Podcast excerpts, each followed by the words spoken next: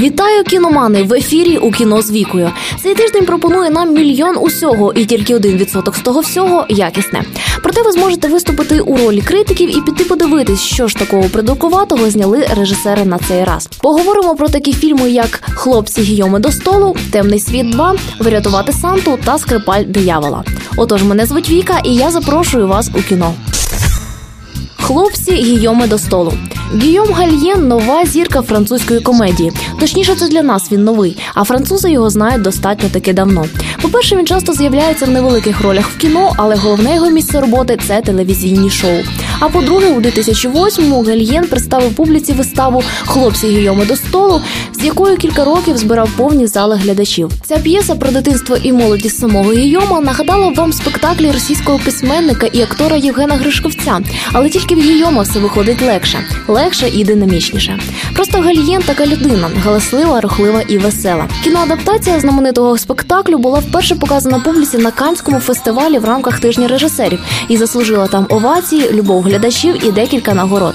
Український глядач міг уже оцінити дебютний фільм Гальєна на фестивалі Молодість. Так і зробив кінокритик Антон Фролов, який написав на цю картину дуже прихильну рецензію. Часто кажуть, що цей фільм не позбавлений утім деяких недоліків, проте виявився єдиним можливим кандидатом на прем'єру тижня. Без гійома і хлопців це почесне звання не дісталося б нікому. Настільки безбарвні і іноді жахливі інші фільми цього уікенду. У кіно уже з 5 грудня. Темний світ рівновага.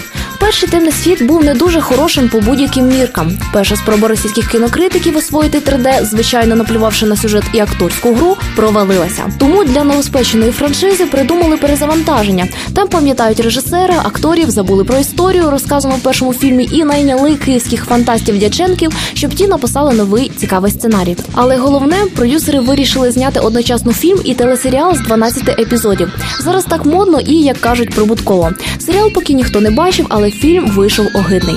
Дивний сюжет, картонні персонажі, примітивні діалоги, кострубаті спецефекти це все зрозуміло. Це можна пробачити не тільки для російських, для будь-яких сутінок. Але творці вирішили спорудити картину з першої і останньої серії серіалу, поставивши інші 10 на перемотування. З них склеїли музичний кліп, який повинен зв'язати обидві половини фільму. Ця ідея була жахлива сама по собі, навіть просто висловлена вголос, але хтось дав згоду на її втілення і, здається, жорстоко програв. Такого знущання не витримують навіть найнеосвіченіші і патріотичні російські школярі. Вам вирішувати, звісно, в кіно з 5 грудня. Врятувати Санту у 3D. Індійська студія Прана давно і успішно малює для Дісней погані мультики, всякі феї, літаки і інша нісенітниця для dvd релізів. Не став винятком і врятувати Санту, який успішно вийшов в США на дисках ще місяць тому і благополучно виявився непоміченим. Проте в нашій країні навіть такі індійські роботи дбайливо дістають з небуття і показують на великих екранах. Цей мультик, крім того, що погано намальований, володіє ще кількома гнітючими сценарними недоліками, які роблять його перегляд нестерпним як для дорослих, так і для дітей. Сюжет заснований на історії дурнуватого ельфа, який все псує і раз за разом повертається в минуле, щоб все виправити, але псує ще більше.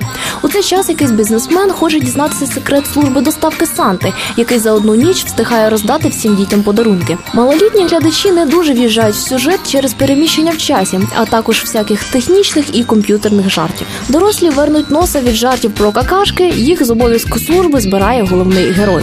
Ну що ж, оцінити індійську мультиіндустрію можна вже з 5 грудня.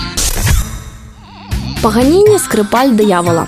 Ніколи Паганіні був великим музикантом і досить непоганим композитором. Його основним досягненням став набір неймовірних технічних прийомів гри на скрипці, який він винайшов і успішно використовував назавжди, змінивши сприйняття до цього інструменту. Однак, будучи знаменитістю, він був оточений чутками, жінками і дивними друзями.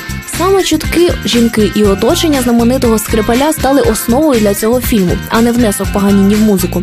Бернет Роуз вже досяг успіху в зображенні музичних гігантів. Він зняв невмирущу кохану, де роль Бетховена блискуче виконав Гері Олдман. Паганіні зіграв скрипаль Девід Гаррет, і це знецінило все те хороше, що могло бути в цій картині.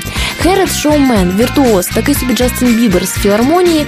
Тільки він, на відміну від Бібера, хороший у своїй справі. Але його справа це скрипка, а не кіно.